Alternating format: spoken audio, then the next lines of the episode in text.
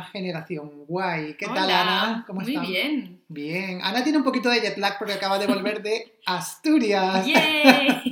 ha sido muchos usos horarios que he Sí. cambiado. ¿Qué tal? ¿Qué tal tu viaje? Muy bien. Ha sido una experiencia como siempre que tienes que hacer un viaje ahora en momento pandemia. Odio esta palabra. Ya, yo también es que odio la palabra pandemia. pandemia. Odio- bueno, odio pandemia y odio COVID. Odio esas dos palabras, la verdad. Sí, yo prefiero COVID, fíjate. Yo ninguna. Porque el pandemia es como una palabra que antes parecía como pandemia, como Ya, súper grande, ya. que no la decías. Y ahora es como pandemia. Ya ¿Qué se, se pandemia? ha, se ha normalizado demasiado. ¿Quién le iba a decir eh, que, que la palabra pandemia va a estar tan normalizada? Ahora los niños ya nosotros. de cuatro años es como pandemia, pandemia. Ya, Ya, saben lo que es. Nacieron y, y- y sobrevivieron su infancia a una pandemia. Pero bueno, no estamos aquí para hablar de No. pandemias, vamos a hablar hoy de un tema que, bueno, trasciende cualquier tipo de generación, porque Sí. es un tema que a todo el mundo nos toca. ¿De qué vamos a hablar hoy, Ana? Hoy vamos a hablar de viajes. De viajes, ¿vale? Pero bueno, no vamos a hablar de, vi- de viajes, de destinos únicamente, sino de todo lo que rodea hacer un viaje. Exacto. Tanto la preparación, la reserva de billetes, hacer la maleta, llegar al aeropuerto. Sí. Cómo viajamos la generación Y versus Exacto. cómo viajan los millennials dentro de la generación Y. Ah, te iba a decir, digo, creo que eso ya es que aclaramos que, yo siempre quiero hacer la diferenciación. sí, de que no somos millennials, no, de que no nos consideramos millennials, pero bueno. Cómo viaja Gen Z o cómo viajan los baby boomers. Mm. ¿Cómo viajan los boomers y cómo viaja la gente de ciudad versus la gente de pueblo? Que Uy, eso sí. a mí es una cosa que De esto podemos hablar me mucho. gusta, me gusta mucho porque es, eh, es un tipo de, de viajero al que se identifica muy fácilmente. Sí, El viajero de ciudad pequeña barra pueblo. de provincias. Sí, el, el viajero provinciano es que es muy fácil de identificar porque siempre llevan una bolsa de souvenirs y una camiseta de I love New York. Y lo ven y... Pero bueno, ya llegaremos al- a la sección personaje. Vamos a empezar un poco eh, metiéndonos en el tema. Te quiero hacer una pregunta, Ana. A ver, tú cuando haces un viaje. ¿cuándo preparas la maleta? Imagínate que tienes que volar un miércoles a las... Claro, es que la hora del, la hora La del vuelo, del vuelo es muy influye importante. mucho. Sí, Vamos a empezar sí. diciendo que tienes que viajar. Tu último vuelo creo que fue por la mañana. Sí, normal. Últimamente, siempre que tengo que ir a Asturias es por la mañana. Vale, vamos a decir que vuelas a las eh, 11 de la mañana. Por del ejemplo. miércoles. Del miércoles. Vale, ¿Cuándo hacer la maleta? el día de antes. O dos días antes, depende. Bueno, oye, Pero oye. normalmente... Yo no Yo apostaría, no apostaría en eso por ti, yo apostaría en plan medianoche del martes. No, no, no. Yo es que tengo que decir una cosa aquí para que lo sepan todas las oyentes. A que ver. yo soy una crack haciendo maletas. ¿En qué Es sentido? un arte que no estaba en nuestro primer episodio dentro de las características de la generación Y, Vale. pero creo que debería estar. Somos una generación que somos muy top haciendo maletas. Depende de la persona. Esto sí. Depende de la persona, pero sí, en general sí. Yo reconozco, yo estoy de acuerdo contigo y reconozco que hace años no era tan pro haciendo maletas y seguramente era como demasiado precavido y metía demasiadas cosas y al final metía mucho por si acaso, que al final claro luego no usa. Pero eh, no solamente por viajar de vacaciones, sino por viajar mucho, mucho, mucho por trabajo. Ah, es que te hago una maleta en menos de cinco minutos. Yo tío. también. Es que, y es exactamente lo que voy a necesitar. Sí. Y, y, me encanta viajar light, o sea, llevar lo mínimo. O sea, es que disfruto mm, llevando eh, lo esencial. Y si puedo llevar una mochilita y un- una maleta de mano o una mochilita más grande y ya con eso voy listo, es que sí. ¿Te Sí, sí. gusta? Cuanto menos bulto lleve, mejor. Sí. yo también. O sea, yo además noto muchísima diferencia de cómo me fui de Erasmus, que era como... Hombre, pero cuando te vas de Erasmus es como te estás mudando. Ahí necesitas mucho, mucho más que para un viaje de una semana. Claro, sí, sí, no, es cierto. Pero, por ejemplo, no lo sé, pues los viajes que hacía cuando estaba de Erasmus, a lo mejor es mejor este ejemplo, versus los viajes que hago ahora. Mm, Soy, estoy mucho más preparada, en Sí. plan, sí. sé mucho mejor lo que necesito, lo que tengo que poner en la maleta y puedo hacer una maleta perfecta en 5 minutos, Eh, máximo. Creo que, creo que ahora mm, con esta conversación me estoy dando cuenta que hacer la maleta es una habilidad que va evolucionando a lo largo de los años. Es verdad. Va, va mejorando, ¿no? Que bueno, hay gente que a lo mejor no mejora tanto, pues depende también de lo que viajes. Me Sí. Yo creo que este es uno de los casos clásicos en, la, en los que la práctica hace el maestro. Totalmente, totalmente. Necesitas práctica y mucho... Y cagarla muchas veces. Decir, justo lo que iba a decir, mucho ensayo y error. Es lo, que, es lo que necesitas. O sea, necesitas pasearte por los aeropuertos del mundo cargando con un muerto para decir, bueno, a lo mejor la siguiente vez no necesito unas botas de 7 kilos. Ya. Quizá no las llevo a este viaje. Pero bueno, has mencionado una palabra clave que ¿Qué es aeropuerto. Uh, Que a mí es una cosa que yo tengo un poquito de obsesión con los aeropuertos. Es un, ver. es un- tengo un- una obsesión con los aeropuertos desde, diferentes puntos de vista. Primero, como monumento arquitectónico. A mí, no sé por qué, me encantan los aeropuertos. no todos, me, Me imagino. Hombre, no todos, pero me, me- hay muchos aeropuertos que digo, wow, es que son tan grandes, están bien diseñados, ¿no? Otros que son muy feos. Hombre, hay otros, yo no sé cómo son los aeropuertos de provincias en Andalucía, pero el de Asturias es como la estación del bus. Sí, es como un garaje al final. Pero eso, eso es también un, un punto interesante porque, aunque me, me fascinan estos aeropuertos gigantes, acristalados, de techo alto, Mm, prefiero un aeropuerto pequeñísimo como el de Almería, que puedes llegar con... que llegas con eh, la hora Cero pegada al culo, que la seguridad te dejan pasar eh, chorizos y tapes de lentejas y les da exactamente igual. Sí, Y que, eh, vamos, es que tu culo está en la puerta mm, Sí. a los dos pasos. Sí, es que es como la estación del bus tal cual. Sí, sí, sí, es muchísimo más práctico. Sí. Pero bueno, también son mucho más aburridas porque no tienen la posibilidad de andar, de, De ir de de tiendas. ir a tiendas, de, Bueno, no ahora... sé, mm, de comprarte, pues no sé, eh, un menú de aeropuerto por 18 euros.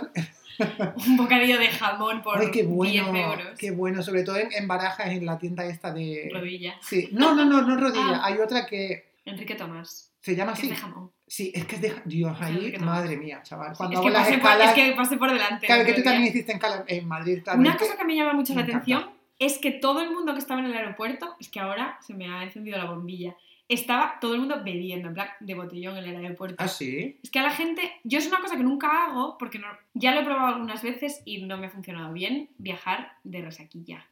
No. Mm, Pero cuando veo a la gente bebiendo vino en el aeropuerto, pienso, hola. Bueno, pues se están poniendo a tono si se van de vacaciones, no, no, no me parece Y mal. todo el mundo que estaba en Enrique Tomás estaba bebiendo o vino cerveza. Todo el mundo menos yo. Pero era Heavy, mayoría, ¿eh? ¿era mayoría extranjera o mayoría nacional?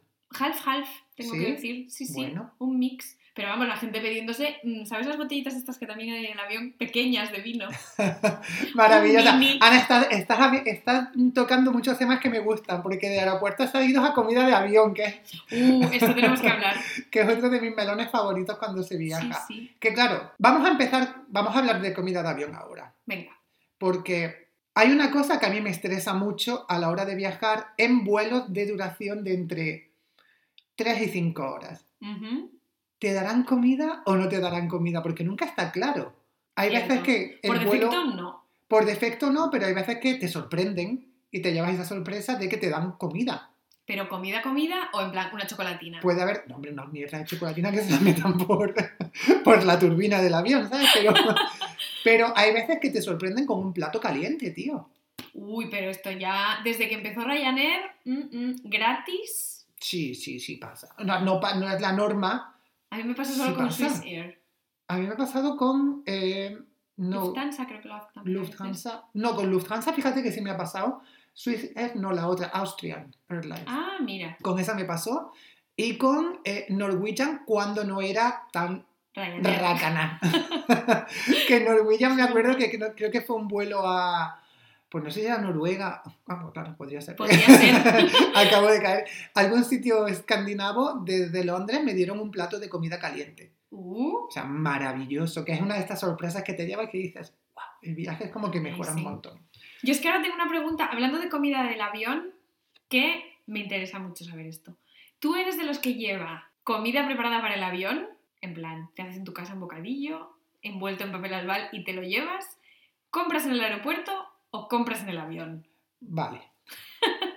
E- Esta pregunta es muy interesante. Ujú. Nunca jamás me llevo comida de casa. A menos Yo que, tampoco. a menos que mm, me vaya tres semanas y tenga algo en el frigorífico que tenga que gastar y digo, venga, intento meterlo o hacer algo, pero normalmente jamás me preparo nada en casa. Ahora, si el vuelo es largo, me compro algo en el aeropuerto más pequeño, ¿no? Siempre como snack para el vuelo. Pero también como en el aeropuerto. Las cosas como son. Sí. Y si el vuelo es corto, pues hago básicamente lo mismo, pero como más en el aeropuerto o me compro más snacks. En el- yo tengo que decir que soy de comprar menos en el avión, eh, quizá café o algo así, sí, sí, aunque el café del avión Ya. da un poco de fatiga. Pero eh, cuando viajo por trabajo sí suelo comprar bastante en el avión, me, da un poco igual. No, pero su- solo, soy- su- suelo ser más de comer en el aeropuerto y cargar en el aeropuerto para luego seguir comiendo en el avión. Es ¿Y que tú? eso quiere decir que llegas a tiempo al aeropuerto. Sí, eso quiere decir que llego, bueno, depende, pero llego con suficiente tiempo para mm, comer. estratégicamente hacer, eh, acopiarme de provisiones. Sí. ¿Tú cómo te, cómo te organizas el tema Mm, alimentario? tema Yo tengo que decir que cuando llego con tiempo me encanta comer en el aeropuerto por alguna razón. Sobre todo cuando tengo layovers, me, mm, soy feliz. A mí me pasa igual, me relaja ese tiempo de... uf. Y sé, además, en los aeropuertos a los que voy más, sé lo que me gusta comer. Claro, por eso el bocadillo de jamón del sitio este Sí. de, de Madrid es que es maravilloso. O en Barcelona hay un sitio que tienen, sobre todo si voy y es temprano por la mañana, tiene un café que está muy bueno, no sé cómo se llama, ¿eh? O sea, sé dónde está, sé ir.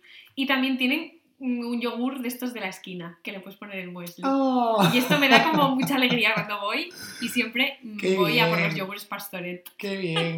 Oye, y ahora que has dicho... em, bueno, no sé lo que has dicho, pero... me- o sea, sí sé lo que has dicho, pero que no sé cuál es la palabra que, que- que me ha hecho pensar en esto. Hay veces que a mí me, me estresa mucho llegar a un aeropuerto cuando tienes un vuelo temprano y que esté todo cerrado. Ah, sí, eso también. Y que no te puedas... Ah, creo que ha sido el café. Sí, Y que no te puedas comprar ni un café.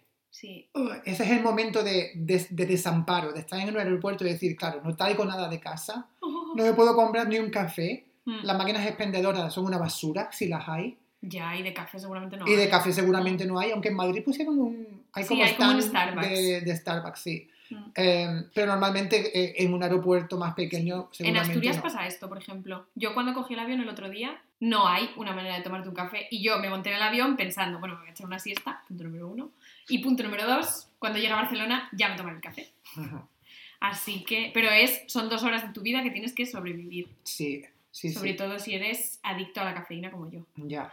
Y hablando un poco de, de aeropuertos, ¿tú llegas con mucho tiempo, tiempo medio o poco tiempo? Poco tiempo, siempre. Define poco tiempo. Imagínate en tu vuelo de las 11 del miércoles, del que hemos hablado antes. Depende del aeropuerto, porque esto también, Vale. aquí mm, hay diferencias.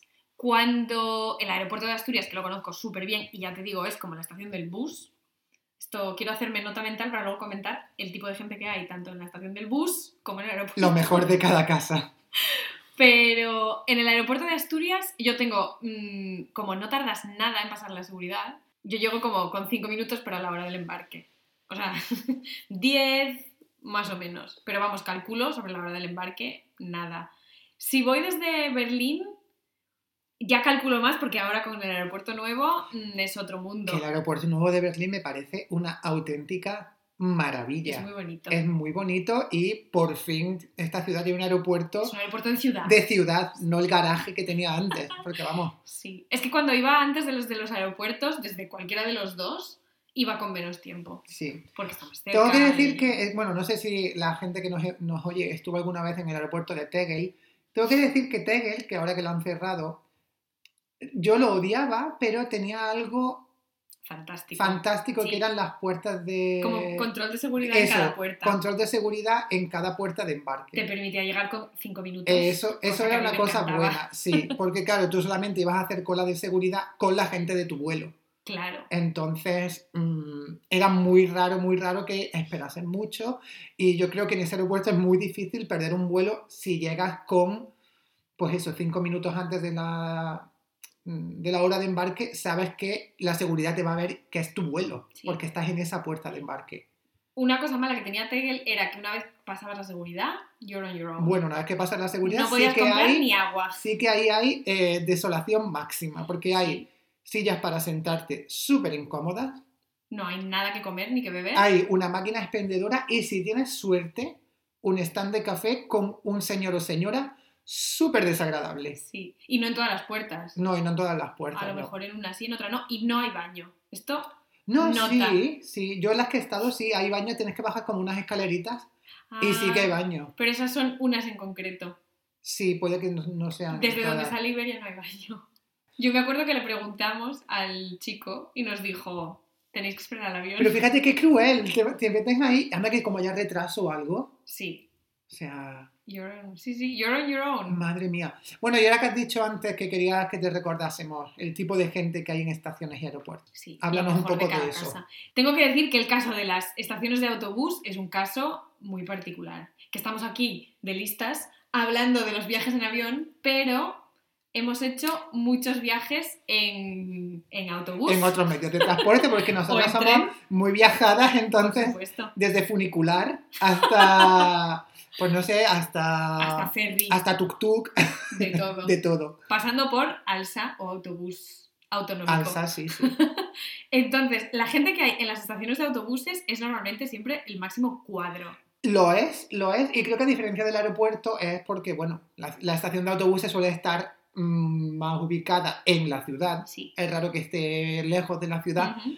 Y La gente va ahí a pasar el rato. vaya a pasar el rato y a pillar lo que pueda y allí, pues mira, se resguardan del frío y de, o del Sí. calor también. Yo tengo que decir que tuve una vez un encuentro con... Yo he tenido encuentros con famosos tanto en estación de bus Uy, Como en estación de avión. famoso. Momento famoso. ¿A quién has ¿En estación has visto a famosos? Sí, en, esta, en estación y en aeropuerto. A ver, Esto te da también un range. Me imagino que el famoso de la estación era bastante menos que el famoso de aeropuerto. Sí, correcto. Quiero empezar por el de, por el de estación, que me interesaba. En la estación de autobuses. Pues era... Espérate, no, no, no, no, ubicarnos en qué estación fue. Ah, en la estación de autobuses de Madrid fue. En Méndez Álvaro. Sí, súper. Esa que es, bueno, bueno. Que es grande, Que es muy grande. Que esa me daba como muy mala espina a mí esa estación de autobús. Bueno, Creo que todas en volvía- general. Iba a coger un autobús, volvía del FIB. O sea que imagínate hace cuánto que fue. Entonces ese- esa persona sigue siendo famosa a día de hoy, porque eso también es Mm, importante. Seguiría estando en la estación de autobuses. Ah, Venga, a lo ¿quién mejor fue? me la podría haber encontrado en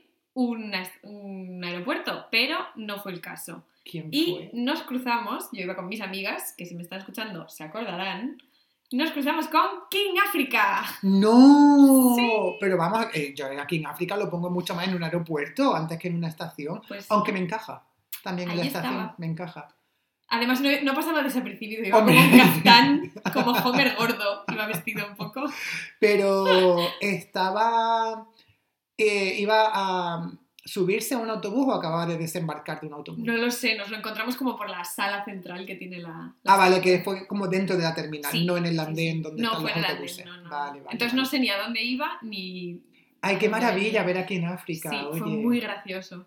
qué bien. Y luego famosos que he visto en aeropuertos, tampoco eran en plan muy high level.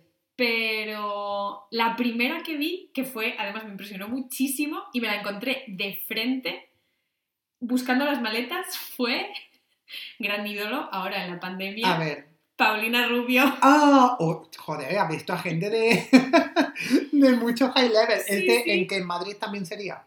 Sí, fue en Madrid, Vale. en la T1 fue. Porque antes era donde estaban como todos los vuelos a Sudamérica. Muy bien.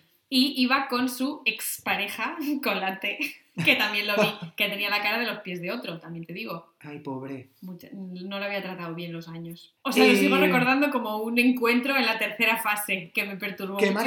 maravilla. ¿Y has visto a alguien más aparte de Paulina Rubio en aeropuertos? Sí, en plan, famosos he visto. DJs he visto un montón, porque siempre que he ido a Sonar he coincidido Coincidía con, con. DJs. Claro, además, si vas desde aeropuerto. Berlín, puede Pues desde Voice alguno. Noise, que iba una vez bebiendo Ay, como un una botella de agua por minuto, hasta Mod Selector, yo qué sé. Ahora mismo no recuerdo muchos más. Pero vamos, entre Berlín y Barcelona, un montón de veces. Vale, Tini, que me hizo amiga suya, anda. muy maja, que iba a Gijón a pinchar. No lo sé. Y luego, yo qué sé, pues desde Laura Ponte, que una vez coincidí con ella, en- también que venía a Berlín. Famosos así, sin más. Pero diga- digamos que tu famoso. Mi famoso favorito fue King Africa. En África y luego Paulina Rubio, ¿vale? Oye, son famosos de. Iba a decir alto standing, no son de alto standing, pero son de alto standing a Son nivel famosos de. muy relevantes A para la nivel generación celebrity, guay. exacto. Son famosos bastante relevantes a nivel celebrity para nosotros. Sí. Yo estoy intentando hacer memoria. Em, creo que yo he visto a un famoso solo. Y mira que yo soy viajada. Uh, ¿Famoso generación guay o famoso...? Eh, boomer. Uh, Muy boomer. Yo creo que bastante boomer, sí. Constantino Romero. Ojalá, no, no, no. Fue, fue No en, sé, he visto su cara cuando has dicho lo de mujer. Fue en LAX, L-A-X, en el aeropuerto de, de LA. Es un famoso internacional. Muy internacional. Vi a Danny DeVito. ¡Oh! ¿En serio? Sí, que es tan pequeño como te lo estás imaginando. Sí. De hecho, es que lo vi porque había un montón de gente rodeándolo. Claro, pues serían periodistas o gente pidiéndole autógrafos o ¡Qué fotos. Es que ya no sé exactamente. Y dije yo, ¿qué está pasando ahí? Entonces me asomé un poquito y vi a Danny DeVito con un chándal. ¡Ay, qué Dato. gracioso! Igual iba con- a un vuelo largo y el hombre iba cómodo para viajar. Claro. Bueno, ¿Ves? pues Se nota que has viajado porque iba con ¿Sabe ropa cómo... cómoda. Sí, sabe cómo ir en avión. Sí. ¿Tú eres de los que hace como Dani DeVito y vas en chándal los aviones? A ver, chándal, chándal, sí, es- sí, mira, a ver, venga, yo ya voy a, Ya estamos. con voy a confesar, sí, sí, pero voy a, a matizar esto. Ujú. Sí, si estoy, eh, imagínate, ¿qué me ha pasado? Pues si estoy en Tailandia, voy a coger un vuelo a mm, otro sitio que nadie me conoce. Sí. Ahí me la suda y voy mm, con una gorra, un chándal y una sudadera que no he lavado. Vamos a decirlo Jared ya. Leto. Sí, soy, soy Jared Leto totalmente. Em, si voy por trabajo, normalmente no.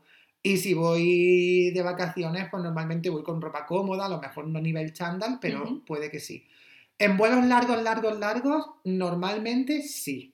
Hmm, Pero, Es que a ver, incómodo. exacto, pero es que no voy con un chándal, voy con un chándal porque Bonito. bonito, que no voy con un chándal de estar, de la gente que está en, los- en las estaciones de autobuses, voy con un chándal Entiendo la definición. Voy como en chándal, pues bonito, que luego te puedes poner en un día, en un día normal. Sí. Pero es la ropa de viajar, digamos, que es Sí, la sí, ropa sí. que te pones el día de viaje, de ida, Y, y, el de luego, y el luego día de vuelta. Ya está. Porque además si vas a un sitio donde hace calor, esto es un clásico. Llevarte la ropa justa para ir Para luego, avión. sí, pasar frío cuando te vas yendo al aeropuerto, pero luego llegas allí maravillosamente acalorado. Sí. Sí, sí, sí. No llego igual. Pero no, no, ah, fuera de eso, en, en vuelos así más cortos y sobre todo si viajo por trabajo y tal, pues no voy a llevarme un chándal, la verdad. No. Sí, solo para viajar. ¿A ti te gusta más viajar en, en invierno o en verano? A mí me gusta, en general, me gusta más viajar en verano. A mí también. Me agobio mucho. El Una cosa que me abrigo, pasa, sí. la bufanda. En plan, llega- llevar como muchas cosas y luego Sí. que no tengo como dónde dejarlas. Sí, porque es tan pequeño el, Mm. el espacio vital que hay en un avión. Sí. Sobre todo eso, como viajar con gorro, bufanda, se me electriza el pelo. No, no me gusta. Bueno, yo el problema del, del pelo no lo tengo porque tengo tres pelos, pero, pero es verdad que cuando vas en un vuelo largo, eh, ir cargado, sobre todo si vas desde invierno a verano, Sí, ir cargado de cosas no gusta, no. no gusta. Llegas allí acalorado, llegas allí, no sé, desorientada. Porque además, no siempre en los vuelos largos puedes dormir, que es una cosa que es fundamental. Yo sí, pero la gente normal, Sí, No puede. Sí, puedes dormir. mm, o a veces, no da- puedo dormir toda la longitud del No, vuelo. no, yo nunca he dormido toda la longitud por dos motivos. Uno, porque no puedo fisiológicamente quedarme dormido eh, en un vuelo tanto tiempo y porque mm, la comida del avión no me la salto. Entonces yo estoy muy pendiente, como que mi subconsciente siempre me despierta y ¡ay! ¿Qué viene? Sí, Entonces, vamos a hablar de esto porque a mí esto me interesa mucho. Cuando hay, mi parte favorita de un vuelo largo, largo, largo es que primero viene el carrito de las bebidas y te da, un refreshment. te da un refreshment y a lo Sí. mejor unos pretzel o unos cacahuetes, te dan como un snack y luego ya viene el carrito de la comida, comida. Sí, Y eso ya es un no parar. Ahí ya se mete en un bucle en el que siempre hay algo. sí. Siempre. Es que además, los vuelos largos, a mí una cosa que me encanta es cuando tienes un vuelo de noche, que sabes que vas a tener cena y desayuno. Total, me encanta. total, total. Es que además creo, bueno, creo que no lo hemos dicho, pero los dos somos, creo que fans de la comida en el avión. A la gente le da, bueno, hay gente a la que le da mucho asco, pero a mí me, me parece maravillosa. Yo no sé si porque Maravillosa. me da como hambre cuando estoy en el, en el aire o qué pasa, pero es que aunque me pongan una plasta de mierda, me la voy a comer y me va a encantar. Ya, a mí me hace gracia cuando te preguntan, ¿quieres? Siempre es chicken or pasta. Sí, Siempre, siempre es, ¿quieres pollo? ¿Quieres pasta? Es como, tío, ¿puedo tener, puedo ¿Ambos? comer los dos? Es que seguro Sí. que les sobra luego, o sea, yo es que me mm, repetiría, me parece. Y me encanta ese concepto tan bien diseñado de la bandeja, con todo tan bien preparado que cabe al milímetro. mm, que tienes tu, primero tu, eh, bollito de pan con la mantequilla, seguro un tranchete. Es verdad que yo los tranchitos estoy un poco de mañana. Sí, porque pero los- bueno, son un poco plasticorro, pero Sí. bueno, depende del vuelo, puede que haya otra cosa un poco mejor. Luego tienes el plato principal, Una eh, ensaladita a veces. a veces una ensaladita y luego el maravilloso postre que suele ser o un brownie o un trozo de tarta de queso Sí. o algo así un poco más... Es siempre como tipo pastel o tarta, Mm. normalmente. Pero es que es que está todo tan bien, Está todo tan bien. maravilloso. Y eh, el otro día que me mandaste tu foto, es que claro, Sí. vamos a decirlo, Vamos a contarlo.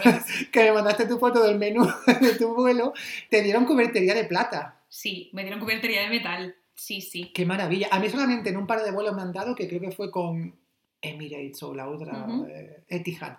Ahí sí me dieron eh, cubertería de plata que yo pensé, oh, me sentí como un jeque en ese momento. Eh, y otra cosa que quería decir de, de los vuelos largos es que me encanta levantarme y dar paseos por el vuelo. ¿Ah, A mí me encanta porque va viendo la gente que hay, ¿vale? Y es una de mis cosas favoritas.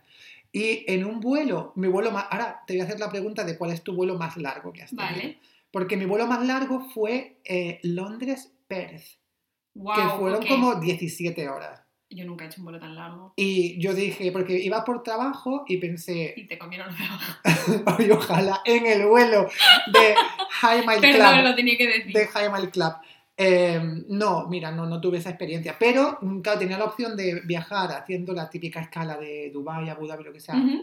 Era o un vuelo mm, mega largo y uno súper corto, o dos vuelos largos. Y Sí. dije, el vuelo mega largo, que una vez que estás en un vuelo, pasarte cuatro horas más, ya Sí, te da igual, ya da igual. te da igual. Total, que en ese vuelo yo iba como muy emocionado porque pensé, tío, es mucho tiempo, tiene que ser un, un avión muy guay. Un avión normal, más grande de lo normal, pero tenía una cosa que a mí me encantó.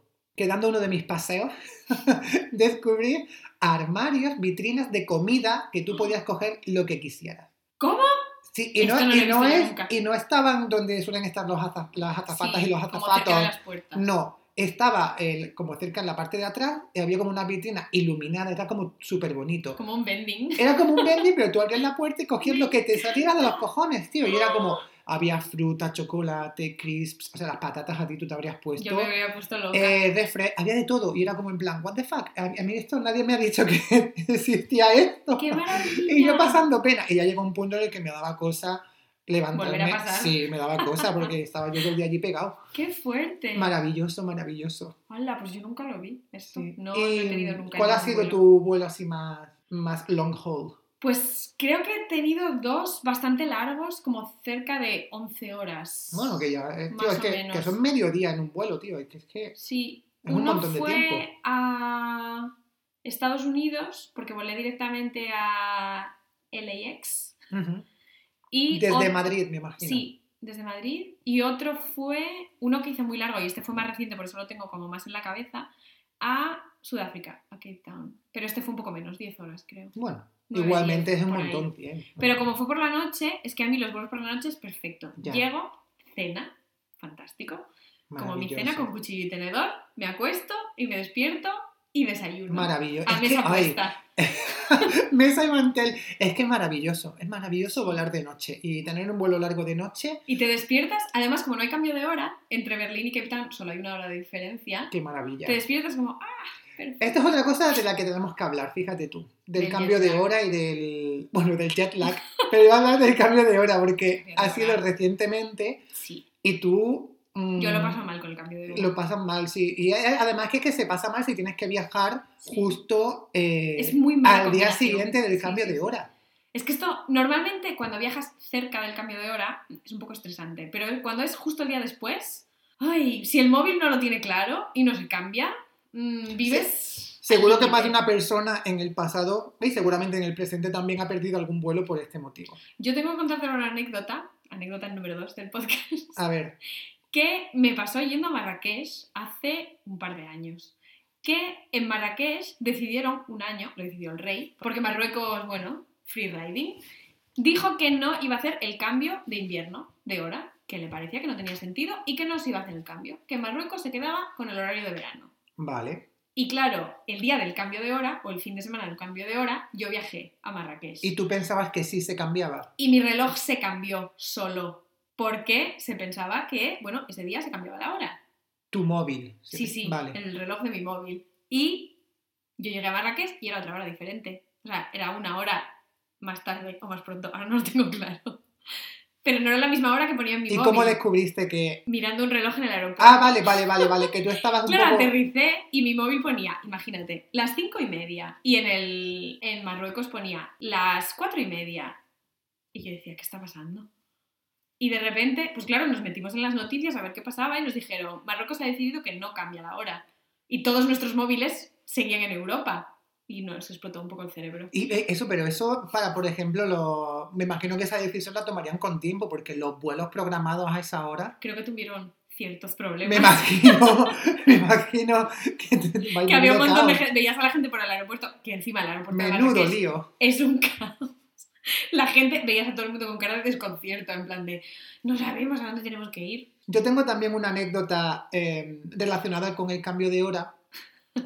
Y con comer. Que te- y con comer, que es que de hecho te la conté Sí. eh, hace poco por, por ese motivo, que fue en San Francisco, creo que estábamos, eh, y en Estados Unidos es que se cambia la hora dos semanas antes, creo que son dos o tres semanas antes que en Europa o que Sí. en el resto del mundo, vamos, es que no sé cuándo cambia la hora cada país.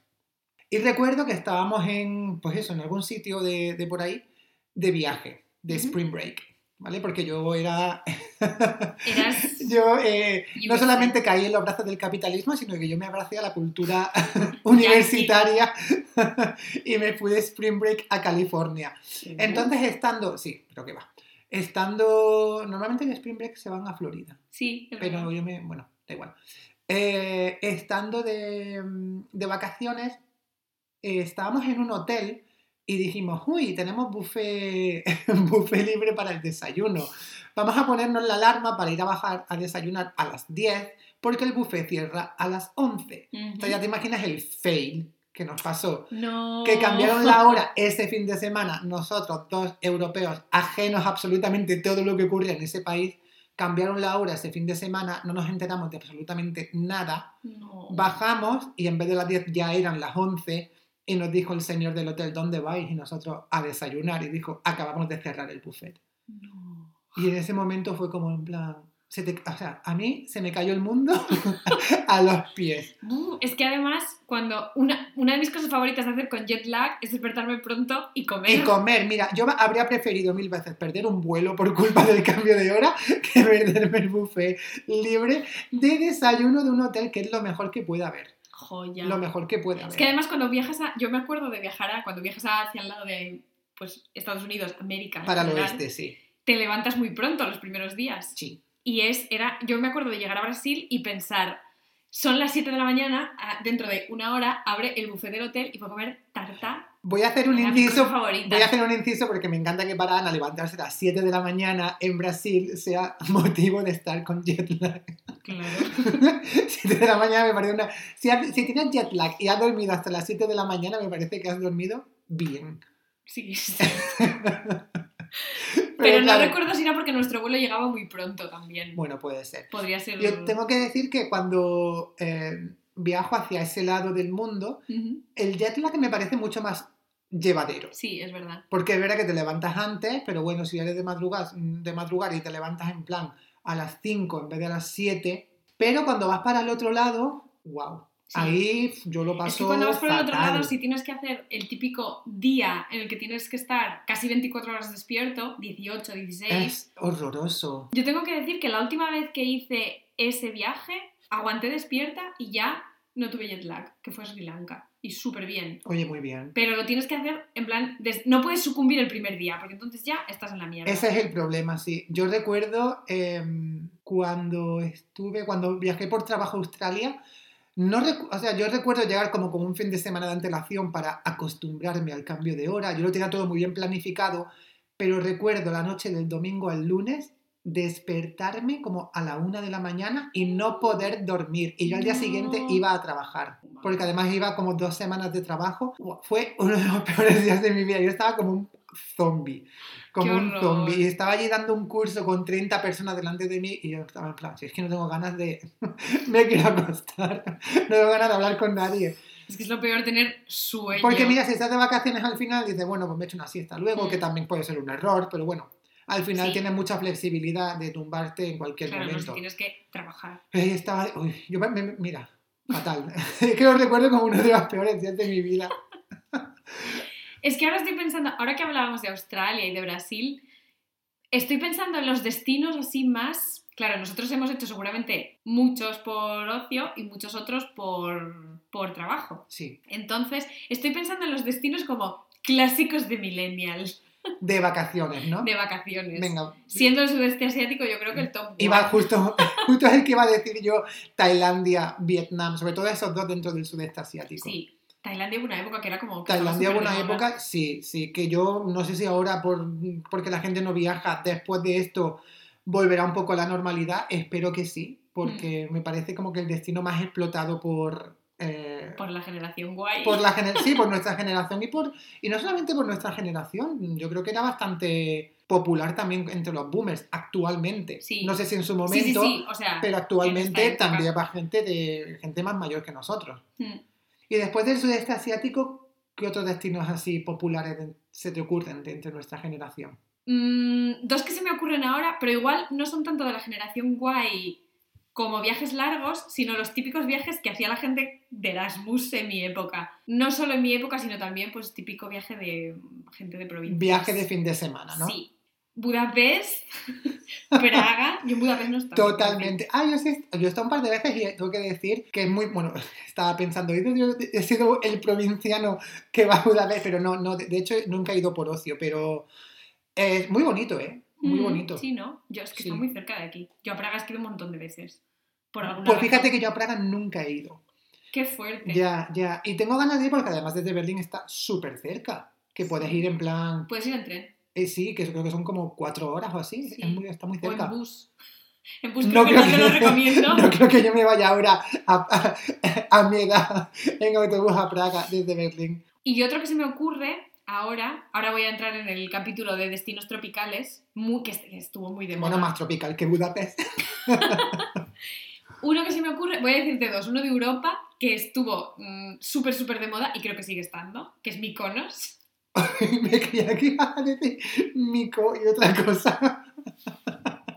me alegro mucho que hayas dicho Mykonos. Mykonos. Mm, en general, las islas griegas. Santorini, clásico Sí, de irse sí, hacerse sí. fotillos de Instagram. Y no sé más islas griegas. Pero bueno, te tengo que decir que esos son destinos bonitos al final. Sí, sí, sí. Porque no solamente tienes el tropicalismo y tienes buen tiempo, playa y tal, también son destinos que, joder, son bonitos, ¿sabes? Y que ver bastantes cosas. Es que en el tropical el que estaba pensando que no lo he dicho es Classic República Dominicana. Bueno, claro, ese también no digo que sea, es- nunca he estado, seguramente es muy bonito porque el Caribe es muy bonito, pero Creo que ha estado todo el mundo que conozco. yo no, es que nunca he ido.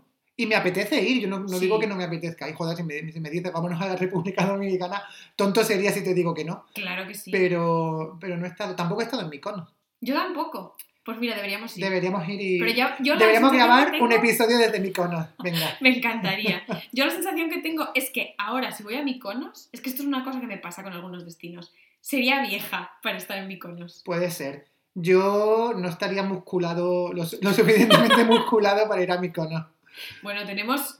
Este año, como no vamos a poder ir, No, bueno, tenemos un año para prepararnos. Exacto. Si dentro de un año el podcast sigue, quiere decir que tendremos el suficiente éxito para, primero, poder permitirnos un viaje a Mykonos y, segundo, grabar el episodio desde allí. sí. Y tercero, ponernos petados para exacto. estar en Mykonos. Operación Bikini Mykonos. Operación Mykonos, venga. Uy, me recuerda a la Operación Malaya. Uy, ¡Qué esto morbo! tenemos que dedicarle. Se vendrá pronto. un se vendrá episodio. pronto. Eh, a mí, destinos así de nuestra generación, aparte de los que has dicho, que me parecen muy acertados, no se me ocurre. No sé cómo ocurre ningún otro. Sí que se me ocurren destinos de la generación anterior, destinos de los boomers. A ver cuál. Canarias, Classic. que me parece maravilloso, que a mí yo Sí. he ido varias veces a Canarias y vuelvo encantado, porque me parece mm, un destino infravalorado. Creo que por eso, porque era muy popular entre los boomers, entonces para nuestra generación era como un poco lo menos. Yo estoy aquí pro Canarias. Sí. Eh, Ahora en la pandemia además está muy de moda también. Sí, es verdad, la pandemia mucha gente eh, emigró a Canarias. Muchos alemanes. Eh, pero Canarias, no sé, eh, me parece un destino bastante, eso, infravalorado. Y luego de nuestra generación, pues es que no sé, no se me están ocurriendo ningunos así. Destinos que siempre eh, generan mucho interés y creo que por el exotismo y la lejanía entre nuestra generación son Estados Unidos, Australia, Mm. Japón. ¿Sabes? Son destinos que nuestra generación siempre es como en plan. Cuando ves a, a la gente en un concurso de la tele, quiero con el dinero, me gustaría hacer la ruta 66. Y es como, vas a ver arena.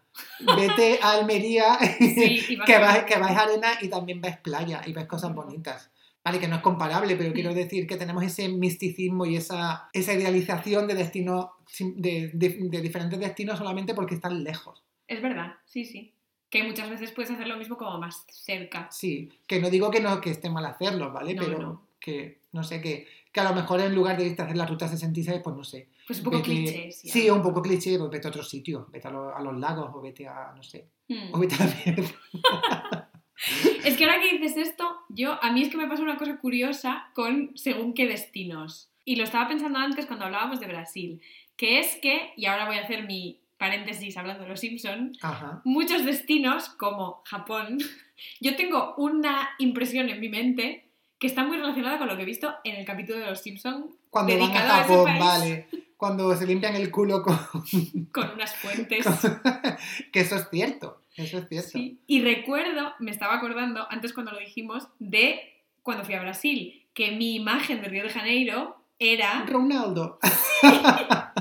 era, es que además me acuerdo, esto pasó, de verdad, o sea, es una anécdota. Estábamos subiendo al pan de azúcar en un cable car, en un telesilla, y alguien dijo, porque es un telesilla en el que cabe mucha gente, y alguien de los que estaba allí, que no venía conmigo, ni era yo, lo prometo, dijo, aquí es donde secuestraron a Homer Simpson.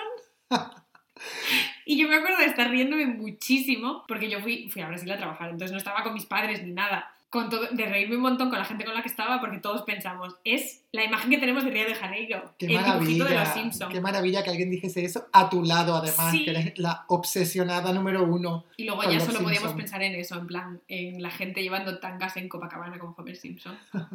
Yo, eh, bueno, yo es que en Brasil no he estado, pero Japón, debería volver a ver el episodio de los Simpsons de Japón, pero sí que es verdad que Japón es exactamente como te lo imaginas. Qué fuerte. Es como, un- yo siempre digo que Japón es como un, eh, como un parque temático gigante, porque Qué es que es así.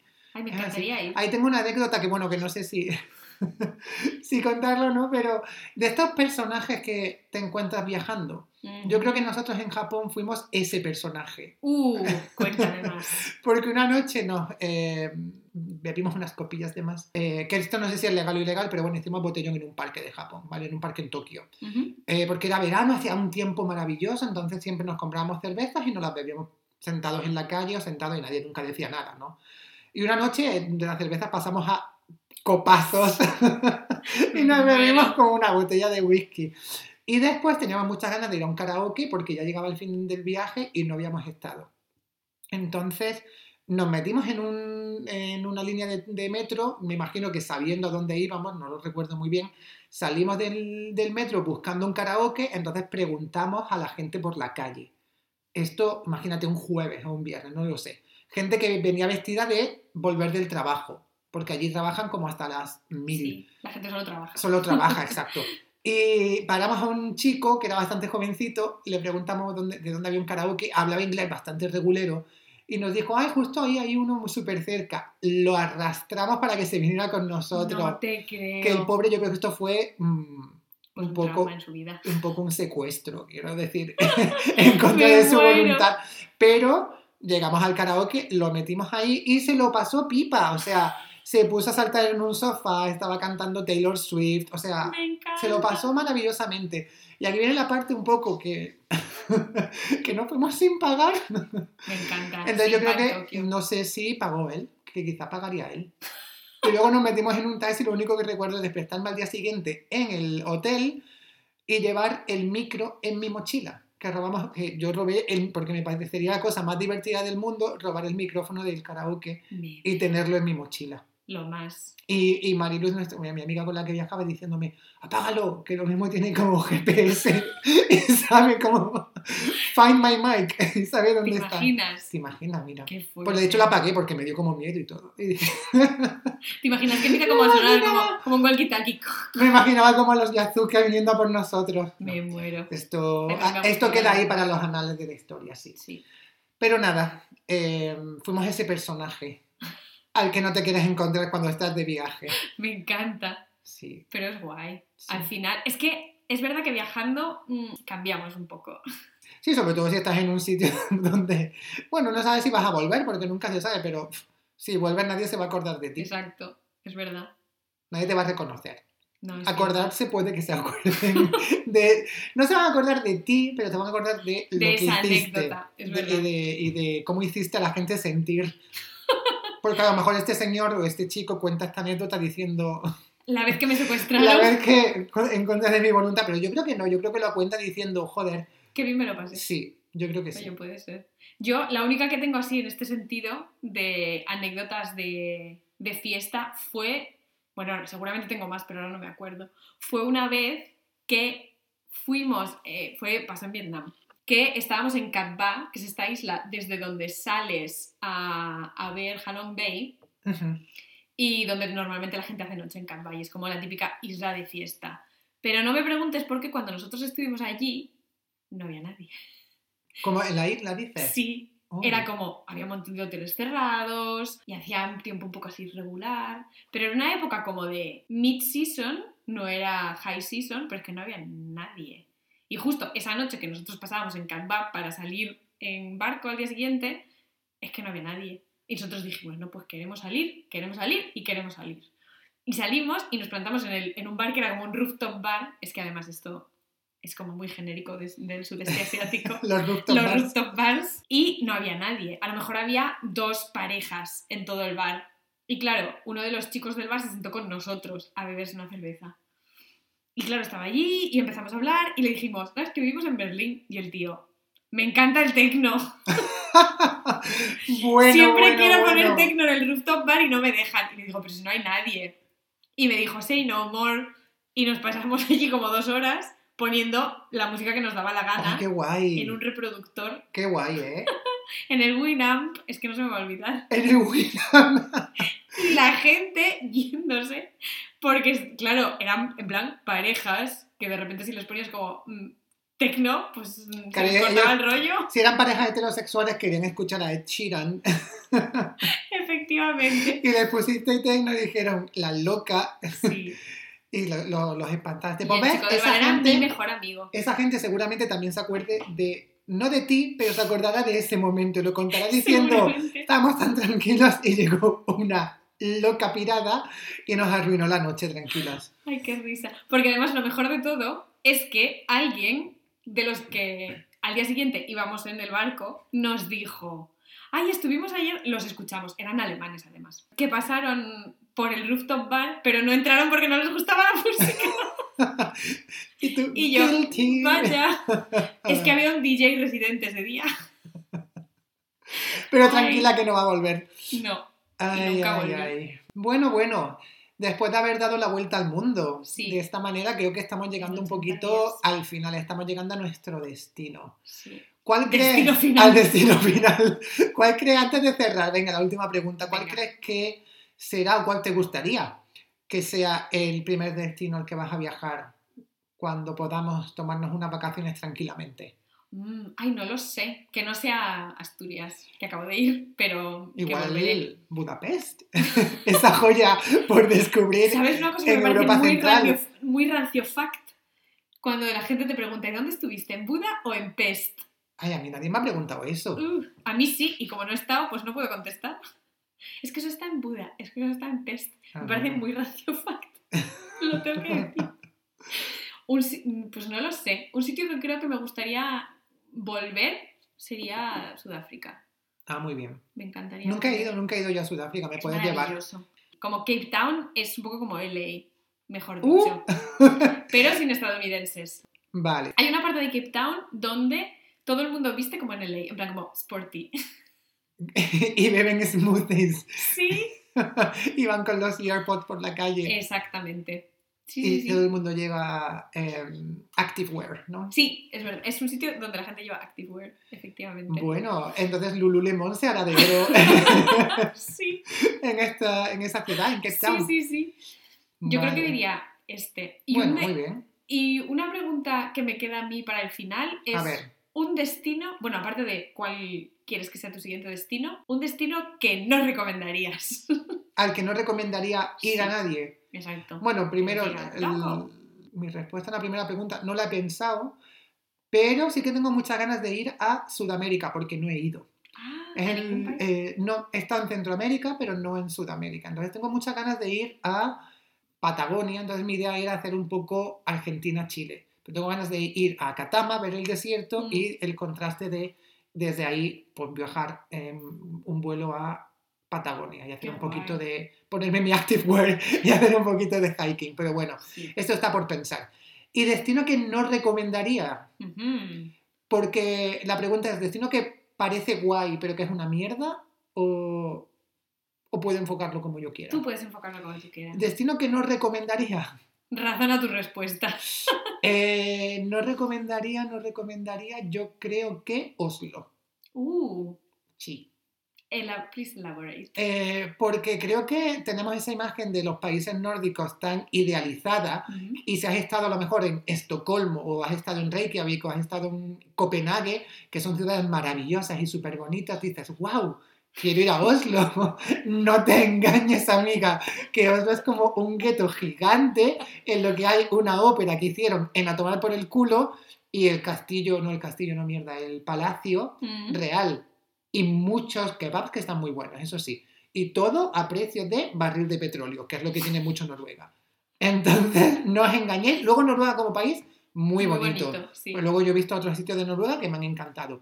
Pero Oslo os lo podéis saltar. Sí, Oslo es muy feo. Ahí coincido contigo. Sí. ¿Y tú? Venga, ya con esto ya terminamos, que si no, siempre estamos haciendo otra Sí, pero creo que es muy importante y hacemos una labor social compartiendo nuestra experiencia sobre sitios que no visitar. Venga, O, por lo menos, deciros. os advertimos, no es como una advertencia. sí. Exacto. Vais bajo vuestra responsabilidad. Exacto. Este es un destino muy concreto, pero a mí es una cosa que me sorprendió mucho. Cuando estuve en México, yo estaba obsesionada con ir a Hierbelagua, que son unas formaciones rocosas, como unas piscinas. Oye, pero de nombre de bonito. Sí, el nombre es mucho. lo más.